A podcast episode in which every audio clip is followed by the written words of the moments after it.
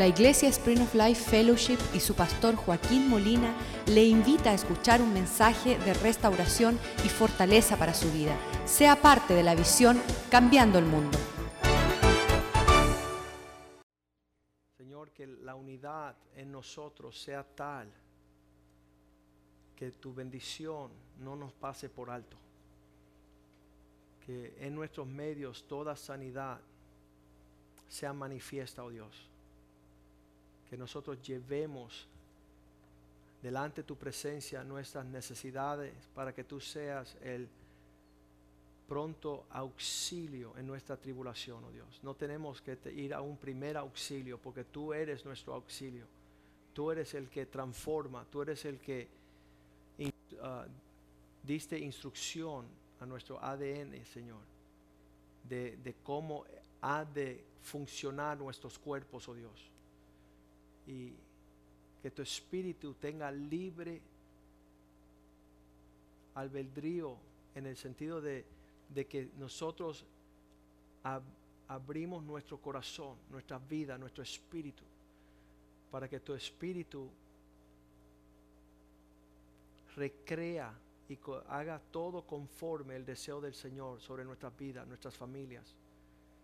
Que nuestra vista sea amplia, que conozcamos nuestro Dios, que conozcamos escuchar su voz, que podamos recibir la medida de lo que te agrada a ti, Señor, pensar como tú. No queremos tener murmuración en nuestros medios, oh Dios. No queremos tener quejas privadas en nuestras circunstancias, porque sabemos que tú, como un buen alfarero, está haciéndonos vasijas, instrumentos de honra para ser útil para ti en los días que vienen. Glorifícate esta noche, abre nuestro corazón para captar lo que nuestros ojos van a ver y nuestros oídos van a escuchar, para que nosotros ya no seamos aquellos que estemos en necesidad, sino estemos en abundancia de todas las cosas, porque eso, en esto tú eres glorificado, que llevemos mucho fruto que nuestras cosechas sean abundantes, que nuestros, nuestras cestas estén llenas, rebosando, Señor. La sobra de tus obras sea sobre tu pueblo, Señor. Júbilo, cánticos, gritos de júbilo en las tiendas de los justos, Señor. Porque las cosas que has hecho son grandes sobre tu pueblo, Señor. Y nosotros te vamos a alabar y glorificar, oh Dios. Vamos a estar atentos para que tú recibas toda la honra y la gloria de que tú eres nuestro Dios, fuerte en batalla. Bendice tu palabra en nuestros corazones esta noche. En el nombre de Jesús te lo pedimos. Amén y amén. En, en, Apocalipsis capítulo 11, versículo 15, esta escritura siempre es la inspiración de la esperanza que puede reposar sobre nuestras vidas Dice que en el séptimo ángel tocó trompeta y hubo grandes voces en el cielo que decían, todos los reinos del mundo han venido a ser eh, los reinos de nuestro Señor y de su Cristo. Y Él reinará sobre ellos por los siglos de los siglos. Este, este versículo tiene que estar subrayado en sus Biblias. O que ya en tiempos modernos los cristianos ni llevan Biblias a la iglesia ni andan con ellas, pero realmente esto esto es el cumplimiento de que todo, todo formato en la tierra va a ser ah, todo orden político, toda crisis terrenal. Ah, el anuncio es que los reinos del mundo han venido a ser de nuestro Señor, que, Cristo, ah, cualquier, cualquier amenaza de cosas fuera del reino, pronto van a ser sujetos van a venir debajo del liderazgo de nuestro amado, Salvador. Um, y esa esperanza es grande. ¿Por qué? Porque estamos viendo que con todo el movimiento de las noticias y, y los Estados Unidos y los políticos y Israel y los musulmanes, todo está alterado. Pero el que lee este versículo y puede contemplar el cumplimiento de la palabra del Señor, uh, puede entrar en un reposo y ahí la persona que te está medientrando, la persona que te está robando la paz, puede ir a Efesios capítulo 2 y puedes ver ahí el retrato de esta persona, de esta situación. En el versículo capítulo 2. Y dice allí en el versículo 10, ah, para que en el nombre de Jesús toda rodilla doble, se doble toda rodilla de los que están en el cielo, en la tierra y debajo de la tierra, juntamente con las rodillas dobladas, versículo 11, la lengua confesará que Jesucristo es el Señor para gloria de Dios Padre. Todas nuestras situaciones ah, llegan a tener la victoria, el triunfo ah, en nuestros enemigos derrotados frente al poderío de Jesús. Y, siempre nosotros confesamos esto, Señor, enseñoreate, sé Señor sobre esta situación, sé rey. Ah, y cuando Él está en esa máxima autoridad, la experiencia de uno es paz y gozo, la provisión ah, de nuestro Señor moviéndose contra nuestros enemigos. Entonces, ah, hablando de esto, estamos viendo que que muchas personas no están viviendo esta realidad. Estaba eh, de vacaciones en San Agustín y nos dejaron entrar en un cuartito y, dentro de ese cuartito había, ah, había un señor que, vivía que se llamaba Henry Flagler. Era un hombre con una cantidad de recursos, de dineros así abastecedor el hombre llegó a San Agustín porque él quería un lugar donde tener vacaciones en la Florida, donde el clima era diferente que Nueva York. Y entonces él se mudó para el eh, en tiempo de invierno, él venía a la Florida y él era metodista, creo. Y él le dijo a una iglesia que estaba en San Agustín, yo quiero el local, el terreno donde está su iglesia. Y dijeron, no está a la venta porque este es el mejor terreno de la ciudad. Y él dijo, pero yo le doy un millón de dólares por, por ese terreno. Y dijeron, no, no vamos a vender, ese es nuestro lugar de adoración. Y él dijo, bueno, toman una cantidad así loca y yo voy a levantar su edificio y yo lo voy a mover dos cuadras y, lo voy a poner allí tal y como está y le voy a dar encima cinco millones. Y dijeron, está bien, hágalo. Y ellos levantaron todo ese edificio y lo sacaron a tres calles, cuatro calles y lo depositaron ahí, todo un gran terreno y él edificó su iglesia ah, ahí en ese terreno que él quería. Entonces él había ah, sido socio con Rockefeller y habían hecho todos eh, el, ah, ferrocarril de Nueva York a California. Entonces en esos tiempos una cantidad de dinero increíble, pero el legado en cuanto a las cosas del Señor no, no, no existe. No tenía una representación de su vida aquí en la tierra. Entonces nosotros entramos en esa iglesia y yo, mm, era, hace 10 años, estaba comenzando mi ministerio y cuando estoy en este cuartito de 10 por 10 o 12 por 12, empiezo a ver las fotos del 1800 de todos los pastores que esa iglesia tenía. Y entonces veía el primero y el segundo y el tercero y el cuarto. Y es así, habían 20 fotos alrededor de ese cuartito. Y, yo decía, wow, como la vida nos pasa de así. De un pastor a otro, 15, 20 años, solamente una fotito mostraba quién era el pastor en esa temporada. E, el abrir y cerrar del ojo. Entonces Dios quiere que nosotros estemos um, buscando de algo que tiene una, un impacto terrenal mucho por encima de, una vida um, coteriana. Y, no solamente el pastor, no solamente uh, eh, un misionero, sino mira lo que dice Hebreos 11:9. Dice que la fe nos eleva a llegar a ser extranjeros, desconocidos en este mundo por completo en cuanto a las cosas físicas Dice, por la fe habitó como extranjero en la tierra prometida, como en tierra ajena. Él, no se aferraba a tener planes ah, terrenales que tuvieran un impacto ah, solamente terrenal. Pero por causa que él escogió vivir en esta vida como un extranjero, él ha llegado a ser padre de la fe de todos los cristianos en todo el mundo. Él estaba ah, señalado para, para dar el blanco en la esfera de la existencia de Dios. Quiere decir que no, no es pasado por el tiempo. Y dice que morando en tiendas con Isaac y Jacob, ah, e, ese concepto de que la fe te lleva a ser un, un casi como que ah, estás perdiendo el tiempo. No es una, no es una morada física. Ah, me imagino si él se, hubiera quedado en la tierra de sus padres, en Ur, y hubiera seguido con los sistemas de la antigüedad de ser idólatra, que levantaban ah, dioses como prioridad antes del Dios verdadero. Y dice que, que Abraham no quiso esa oferta. Él no quiso lo que viene, eh, cuando nosotros nos elevamos en una vida de fe, estamos despidiéndonos de los pensamientos terrenales, cómo piensan los impíos. Y los impíos ni no entienden, piensan que somos unos locos perdiendo nuestro tiempo. Yo no quiero pensar que esta noche es otro miércoles o jueves por la noche perder el tiempo. Yo quiero elevarme a las alturas de los propósitos de Dios. Yo, yo quiero agradar a los cielos para impactar mis generaciones. Y entonces para lograr eso, dice que él tuvo que morar en tiendas, algo ligero, algo pasajero, no poner sus intereses en las cosas que ofrecen este mundo.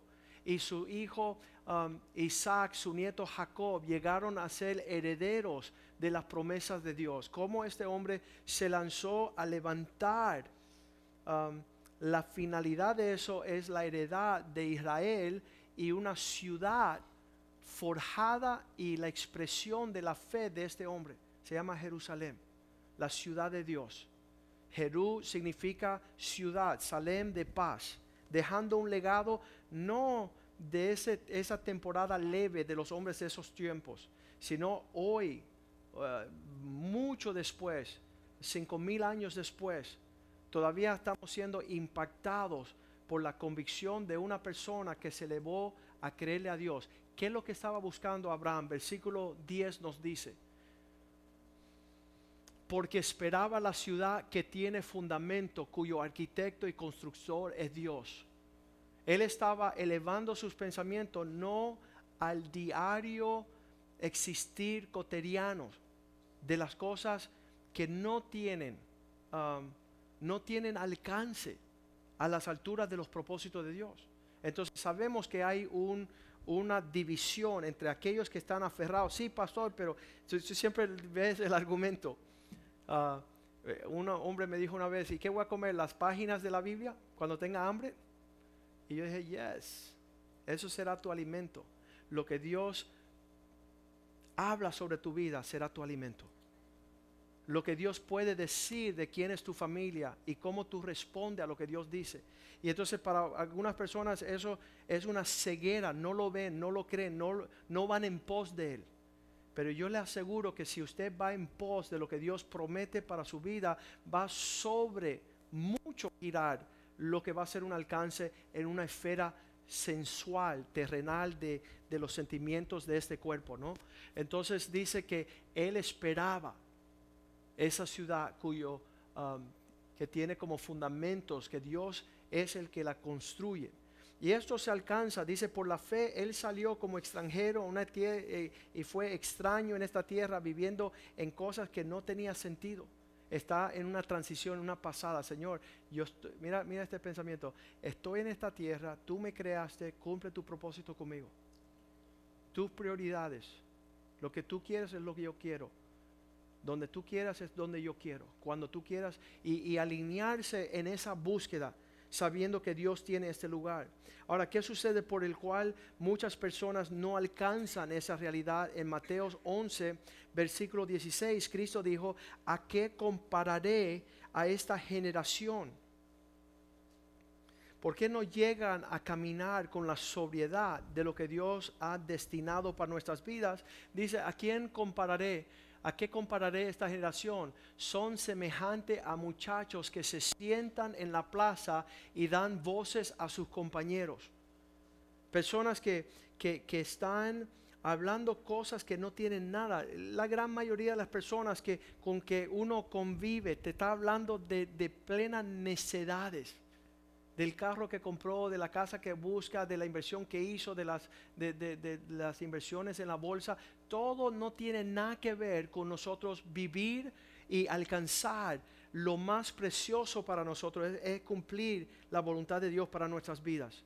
Y dice que están jugando juegos, versículo um, 17, este es su sentir. Y eso es lo que le dicen. Dice, le tocamos, le tocamos flauta y no bailaron. Os pusimos triste y no lamentasteis.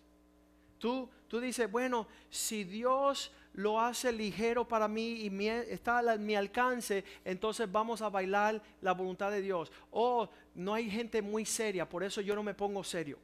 Si hubiera gente seria, ahí estuviera yo, debemos estar arrodillados, ayunando, debemos estar, y por eso no participo. Y la realidad es que no participan porque no importa si están bailando o llorando, su corazón es inmaduro. No, no hay los milagros que Dios ha hecho sobre nosotros, ya sobrebasa. Yo, yo me pongo a pensar con la prédica de Wellington Boone que vino el domingo. ¿Sabes lo que yo estaba pensando allá en Boston? Yo estaba pensando, esa será la única prédica que nosotros escucharemos todo el año. La voy a poner todos los domingos. Porque ¿qué más tenemos que escuchar? ¿Qué más tenemos que oír de parte del Señor? Si Dios ya nos alcanzó y extendió suficiente provisión en todo aspecto para nosotros estar súper animados y súper dedicados a honrarle y servirle a Él. No, no estamos animados. Eh, nada más que te pega un hermanito y lo que cae de desánimo, casi como una lepra que te pudre. Y es preferible no andar cerca a estas personas porque al tiempo estás muerto. Te dicen tres pesadeces, te dicen tres, eh, eh, saliendo de un culto glorioso donde la presencia de Dios está abundante y llega a la esquina y ya te están tirando la palabra de Dios como si fuera un relajo. No lo toman en serio. No tienen la capacidad de, eh, son como niños acá. No están heredando. Y entonces dice él, versículo 18, pues vino Juan que tenía una consagración increíble, tanto así que ni comía ni bebía, y ustedes decían, tiene demonio. Su consagración es tan radical que el tipo es, tiene problemas. Su dedicación, su consagración, su radical forma de servir al Señor, y ustedes decían, demonio tiene. ¿Qué espera de nosotros? Que sea eh, lo que sea la expresión que no te deja alcanzar ese impacto para tu vida, para tu matrimonio, para tu familia, para tu iglesia, para tu comunidad. Y entonces el 19 dice, vino el Hijo del Hombre que comía en extremo y bebía en extremo y decían que era un glotón y borracho y amigo de los cobradores de impuestos y pecadores. No importa por dónde íbamos a lo agresivo, no, que la iglesia, los asientos son muy incómodos. Ah, oh, no, yo me duermo en la iglesia porque son muy cómodos. Entonces, por todos lados hay la excusa de no servir a Dios con excelencia. No es servir. Um, en, el sentido de mi oficina de bufetes, le llegaban las personas y, pedían, ah, pedían un divorcio. Ya me cansé de mi esposo. Le dije, mira, tú eres una infeliz porque no vas a empatarte con un esposo así jamás en tu vida porque requerían ya la expresión de, de todos sus deseos. Y con él sería yo feliz. ¿Sabes qué? Tú eres una infeliz y nunca va a existir ese hombre que tú requieres. Tú vas a destruir a todos los hombres. Entonces yo tenía que hablar así, porque yo no, estaba interesado en el dinero como en traer la verdad de Dios, ¿verdad? Qué triste. ¿Cuál es la excusa que tenemos para justificar nuestra apática asistencia y servicio a Dios? No, si la iglesia eh, ya tuviera ah, cien mil inventos que tenemos para justificar no darle lo mejor a nuestro Dios. Entonces esta noche vamos a ver un poquito, un video de lo que sucede cuando una ciudad dice, Señor, queremos que tú venga a nosotros. Queremos tu realidad sobre nosotros. Queremos nuestras cosechas que, que manifiesten el Dios que servimos. Y entonces ahí vamos a ver que, que hay que tomar una decisión. ¿Qué es lo que tú, tú quieres que tu vida representa? Va a ser conforme a, a tu fe, el desarrollo, el cultivar. Eh, no, no, tomo a menos, no, no, no es para jugar. No estoy conforme. Dios ha hecho muchas cosas grandes, pero quiero alinearme más. Quiero servirle con más excelencia. No, no voy a permitir que una conversación mía no agrade la presencia de Dios. No voy a estar en esa conversación. No voy a participar en esa comunión. Vamos a ver lo que Dios hace cuando un pueblo le abre uh, sus vidas y usted anímense por lo que ven de decir yo quiero eso.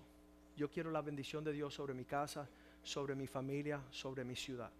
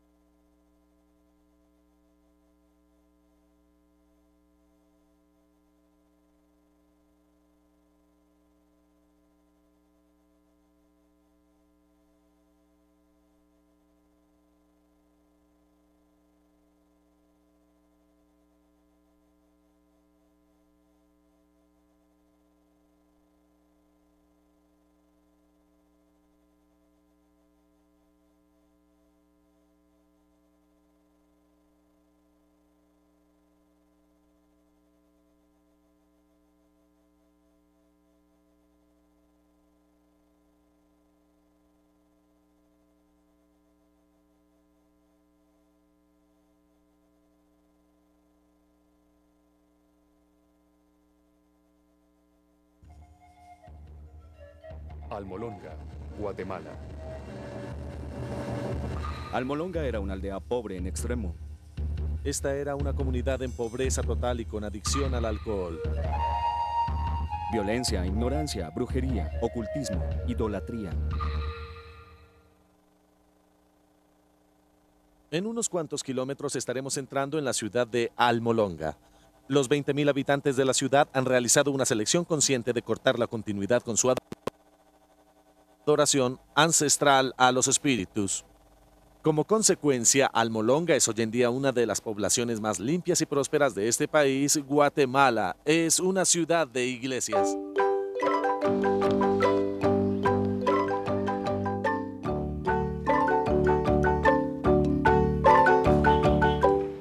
Muchos citan a Almolonga como un ejemplo mundial de transformación comunitaria. Puede que lo sea, tanto como 8 de cada 10 de sus residentes se consideran ahora cristianos renacidos. Pero no siempre fue así. Hace tan solo 20 años, Almolonga era un lugar oscuro y peligroso. Sufría de pobreza, violencia e ignorancia, y además, el alcohol era el problema principal. Si usted hubiera ido a Almolonga hace 20 años a las 7 de la mañana, por ejemplo, y caminara por sus calles, habría encontrado muchos hombres caídos en las calles porque estaban totalmente ebrios.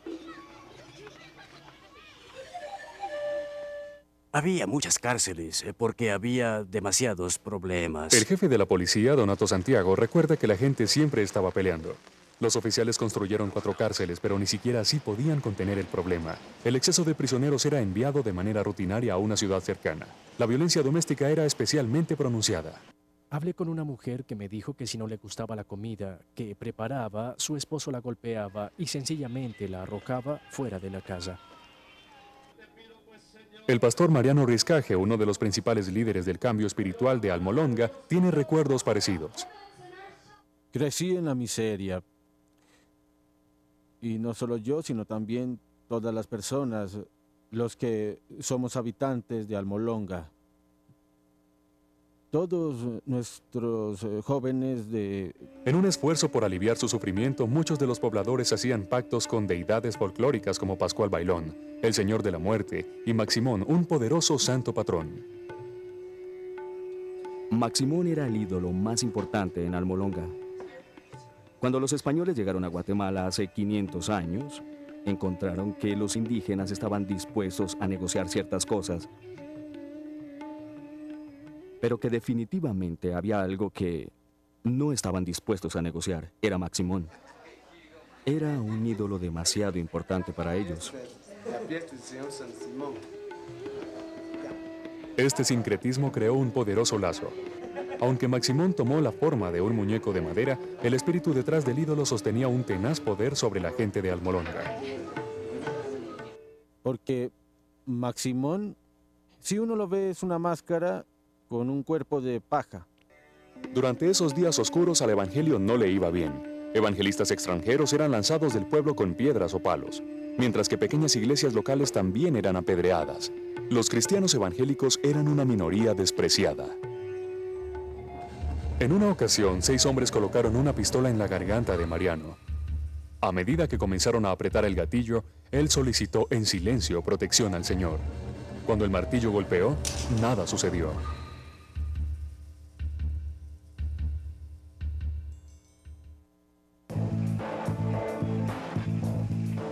Salvado de la muerte, el pastor Rescaje convocó a su pequeño rebaño a la oración. Era hora de romper el dominio de la violencia, la superstición y la pobreza. A medida que los intercesores elevaban sus peticiones hacia el cielo, se colmaron de una fe sobrenatural. Le dijimos al Señor, no es posible que nosotros seamos insignificantes. Cuando en tu palabra encuentro que hemos sido levantados para ser cabezas y no colas.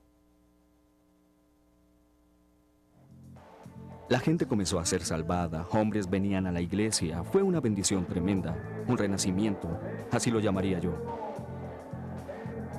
Después que muchos signos y maravillas empezaron a suceder y muchos servicios de liberación de la opresión demoníaca, las iglesias crecieron. Is it true today that when people pray, cloudless skies will break, kings and queens will shake? Yes, it's true.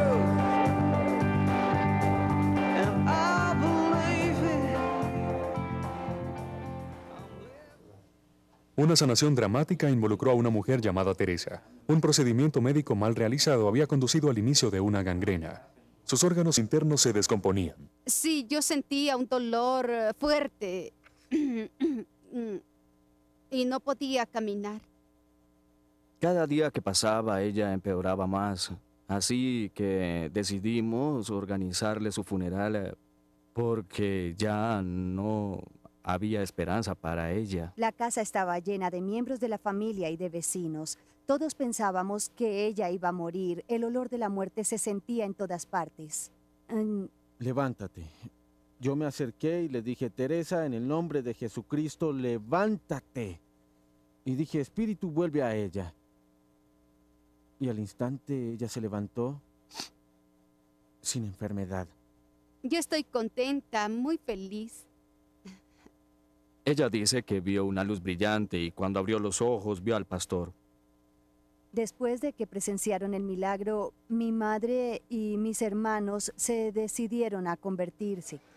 Con testimonios tan dramáticos, cientos comenzaron a dar su corazón a Cristo. Cuando la gente vio que el Evangelio comenzaba a cambiar vidas, comenzaron a tomar nota. La gente comenzó a sentirse más y más atraída hacia el Evangelio porque vieron la transformación en las vidas individuales. Ahora hay más de dos docenas de iglesias evangélicas en Almolonga, una ciudad de tan solo 19.000 habitantes. La iglesia del Calvario de Mariano Riscaje acomoda a 1.200 personas y casi siempre está llena. Pero la presencia del Espíritu Santo no se mide tan solo por el crecimiento de la iglesia. Un paseo a través del activo distrito comercial de Almolonga revela el impacto de la transformación social. Las calles y los edificios son llamados por lugares bíblicos. Los extranjeros encuentran extraordinaria esta exhibición pública de fe. Mariano la ve como perfectamente natural. Entonces, ¿cómo vamos a demostrar que amamos a Dios si tenemos vergüenza? Por eso Pablo tuvo un gran respeto por los evangelios. En donde Almolonga una vez estaba llena de bares o cantinas, 36 en total, ahora hay solo tres. Y a medida que la bebida se ha detenido, también la violencia. Durante 20 años el promedio de crímenes en la ciudad ha descendido regularmente. En 1994 cerró la última de las cárceles de Almolonga. El edificio remodelado ahora se llama Salón de Honor. Para el jefe de policía Santiago, estos son buenos tiempos. ¿Y ahora no tiene cárceles en la ciudad? No, no, ya no hay. No hay nada. No hay nada. Sí. ¿Por qué? ¿Porque no las necesitan ahora?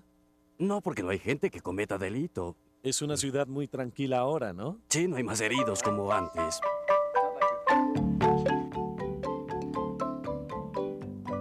Hasta la base agrícola de la ciudad ha renacido.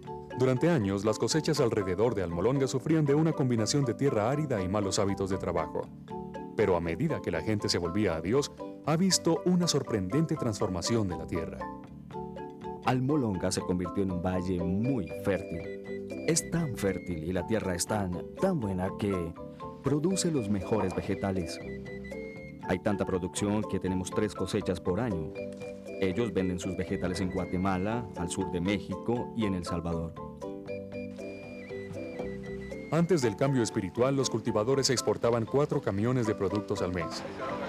Ahora salen de la ciudad 40 veces a la semana. Llamada el Jardín Vegetal de América, las cosechas de Almolonga son de proporciones bíblicas. Hay que verlas para creerlo. Las remolachas son de 4 libras y media. Una zanahoria tiene un tamaño impresionante. Es increíble. Ah, ah, miren, estas zanahorias son mucho más grandes que mi brazo. Ah, ah, ah, yo diría que esta tierra es demasiado fértil. Intrigados por las dimensiones de estos vegetales y del aumento del 1000% en productividad agrícola, investigadores de los Estados Unidos y otros países extranjeros han venido a Almolonga a aprender el secreto. Pero la respuesta no es la que ellos esperaban. La sabiduría que Dios le ha dado a los granjeros en Almolonga produce mejores cosechas que los métodos científicos y los granjeros dan gracias a la gloria del Señor constantemente por producir un producto tan abundante. Antes, cuando yo recogía los rábanos, tomaba 60 días, pero cuando Dios vino a la ciudad solo tomó 40 y ahora con frecuencia solo toma 25. Se puede observar un paralelo entre la fe de la gente y la mejoría del suelo. Al mismo tiempo que la gente comenzó a creer en Jesucristo como Señor y Salvador, al mismo tiempo los vegetales comenzaron a crecer. Empezaron a tener preocupación de trabajar.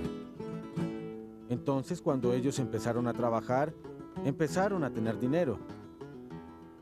Los granjeros pagan en efectivo por grandes camiones Mercedes y después los revisten con frases cristianas. Es maravilloso.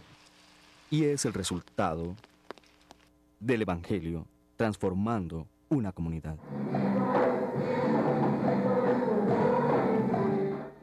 La idolatría y la superstición han huido, dejando tras de sí un pueblo dedicado al culto ferviente y al trabajo honesto. El estoicismo tradicional ha dado lugar a una exuberancia sentida de corazón. Lo que se tiene son 20 iglesias evangélicas muy activas, muy militantes y muy involucradas en alabanza, culto y demás.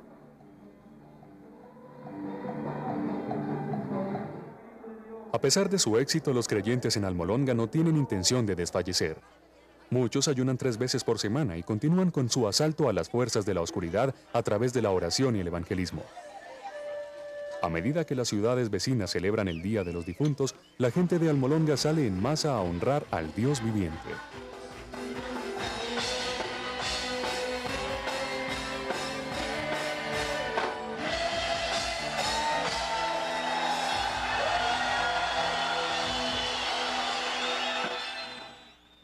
El alcalde renacido de la población da la bienvenida a una muchedumbre de casi 15.000 en la plaza de mercado. Se reunieron para orar por una continua expansión del Evangelio en su valle y alrededor del mundo. Pero hay que pagar un precio. El único precio que hay que pagar se llama santidad, consagración. Hay que orar y hay que ayunar. Creo que en muchos casos cuando hablamos de la transformación de la comunidad, tenemos que batallar con la incredulidad. ¿Son nuestro Dios y su Evangelio lo suficientemente poderosos como para impactar en verdad a nuestra comunidad?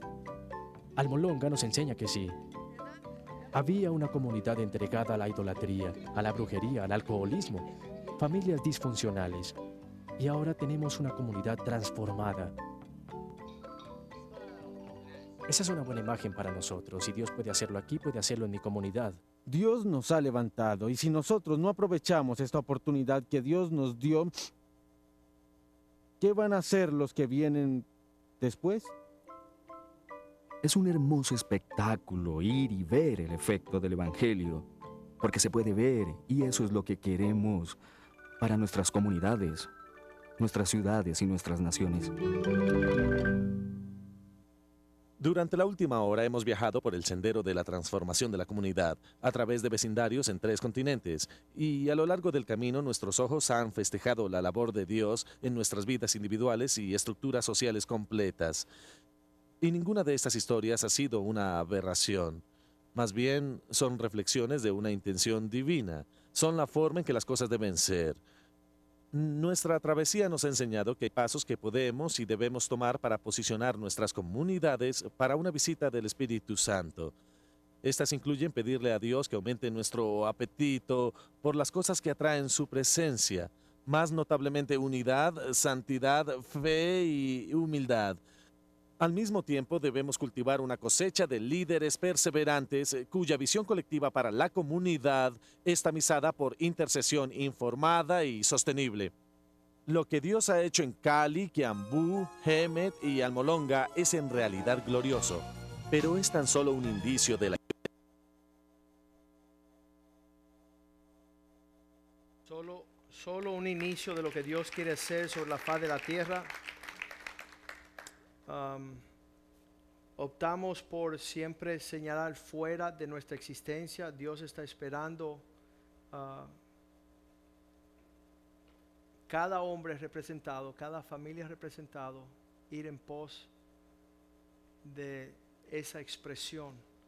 Hebreos 11:10, aquellos dispuestos de, de ir en pos de esa ciudad cuyo fundamentos, cuyo cuyo hacedor y arquitecto es Dios. Um, no es coincidencia que estamos compartiendo esto. Estamos, estaba yo dando el relato, fui a la oficina de un hombre de negocios esta semana y le mostré esta foto de nuestra ciudad. Y sabe, le, dije, ¿tú sabes qui- quién es responsable ahí? Tú y yo. De que esta ciudad conozca a Cristo. Que nosotros estemos en un, en un real lazo, mover los corazones de los hombres a favor de nuestra ciudad en base a nuestra relación con Cristo. Y, y no tenemos, estamos tan afanados por nuestras propias prioridades. No, no, ¿Sabes qué? No tenemos la capacidad de decir, voy a salir de trabajo media hora antes para pasar y buscar a alguien que venga a conocer a Dios. Ayer estaba ah, todo un señor que, hace tres semanas que te vino y, y él es chino. Y, y él llamó a su tío y su tía o primo, o sabe Dios, en Nueva York. Dijeron, mira, ustedes tienen que venir para palpar lo que está sucediendo en ese lugar. Y entonces después del servicio de anoche, el joven me vino y dice, mira, estos son amigos míos que vinieron a Nueva York porque yo les compartí lo que estaba yo sintiendo las últimas tres veces que yo he estado aquí. Y no hablan ni español ni inglés. Solo por palpar la presencia y la bendición de Dios que ese flaquito de 27 años está sintiendo y nosotros más muertos que muertos sin poder animar ni siquiera tenemos un desánimo tan grande que estamos incrustados en matar las personas que están a nuestro alrededor. Y entonces ahí es cuando Cristo dice estas palabras, ya que cuando querían bailar se ponían tristes y cuando se ponían tristes querían bailar, Mateo 11, 20, él comenzó a denunciar juicio sobre las ciudades alrededor. um, y, y esto es lo que, este es el sentimiento de Jesús en sus tiempos. Dice, entonces comenzó a reconvenir a las ciudades en las cuales había hecho muchos de sus milagros, porque no se habían arrepentido diciendo, ¿qué, qué es lo que Dios ha hecho en, en ti y los tuyos? Lo cual todavía no has palpado un, un ánimo que, que transforme la ciudad en el comportamiento de tus palabras y tus sentimientos. Versículo 21 comenzó a Jesús. Ay de ti, Corazín. Ay de ti, Besaida, porque si en Tiro y Sidón, Viejo Testamento, se hubieran hecho los milagros que han sido hechos en vosotros, tiempo a que se hubieran arrepentido en silicio y ceniza. Si, si las personas que están allá afuera hubiesen recibido y palpado los milagros que Dios ha hecho en ti, ellos hace rato se hubieran arrepentido, pero ellos desconocen las bondades de Dios sobre tu vida. Somos responsables. Somos personas que tenemos que estar en una afinidad superior a donde estamos. No lo he alcanzado, pero una cosa hago. Yo me extiendo hacia lo que queda por delante. Yo no voy a coger relax. Entonces vuelve y dice el 22, hay de ti, Coral Gables, Sweetwater, Homestead. Por tanto os digo que en el día de juicio será más tolerable el castigo para Tiro y Pasidón. Dice que no, ¿verdad? En el día de juicio será más tolerable y le irá mejor el castigo de Tiro y Sidón que para vosotros. Versículo 23. Y tú, Sweetwater, Doral, que eres levantada hasta el cielo, hasta, hasta el infierno serás abatida. Ya que yo te levanté en, en una expresión gloriosa lo que he hecho por ti, desconocido. No hay, no hay ningún impacto. Obviamente que, en estas ciudades Jesús está poniendo súper, trayéndole a memoria, tú estás cantando las glorias, tú estás diciendo que, que conoces, que tú te has elevado, pero la realidad es que mira, no te subes tanto porque vas para abajo. ¿En base de qué? Porque si en Sodoma se hubieran hecho los milagros que tú has gustado, que han sido hechos en ti, habría permanecido hasta el día de hoy. Ellos hubieran tornado. Ellos hubieran cambiado el rumbo. Entonces es bien importante lo que dice el, próximo versículo. En ese tiempo Jesús dijo, Señor, yo te alabo. Padre que estás en los cielos. Tú has ocultado estas cosas de los sabios de este mundo, de los entendidos, y nos has revelado a, bebés. Dios no, Dios nos está mostrando cosas grandes. Tenemos un sentimiento de que esto no se contiene en una persona, sino que ah, un hombre representa una familia, una familia representa una iglesia, una iglesia representa la comunidad. La comunidad tiene que estar, ah, ¿sabes qué? Eh, hace años atrás eh, comenzamos el grupo de jóvenes, habían 15 jóvenes. Javier se acuerda. Y sabe, yo tuve una reunión con esos 15 jóvenes le dije, mira, tengo una invitación. Lárguense. Váyanse con la miseria de que no saben celebrar a Cristo a sus casas. Es horrible. Si llega un joven nuevo y le ven los rostros a ustedes, se va a ir de horror. Va a salir corriendo, va a decir, ¿y esto eso es un Halloween party? Por el, el- el- y sabes qué, se pusieron todos bravos y se pusieron todos juntos y se fueron. Ah, tú verás que cuando no llegamos nosotros, él va a tener que cerrar. Y ahí llegaron tres jóvenes nuevos y con cinco empezamos y después vinieron 10 y después 15 y después 20. Habíamos 45 jóvenes en fuego por Cristo. Amando a Cristo, alabando a Cristo, danzando por Cristo. Y los 15 que se fueron estaban miserablemente Pastor, ¿podemos regresar? Sí, vuelvan, pero vuelvan con gozo, vuelvan con alegría, vuelvan, y sea una bendición de celebración a Cristo. Y después el grupo creció a 150 y los padres se estaban convirtiendo. Y, eso es la provisión del reino. Y tenemos gran responsabilidad viendo lo que Dios hace en Centroamérica, donde no hay provisión un camión cada cuatro semanas o 40 camiones semanales.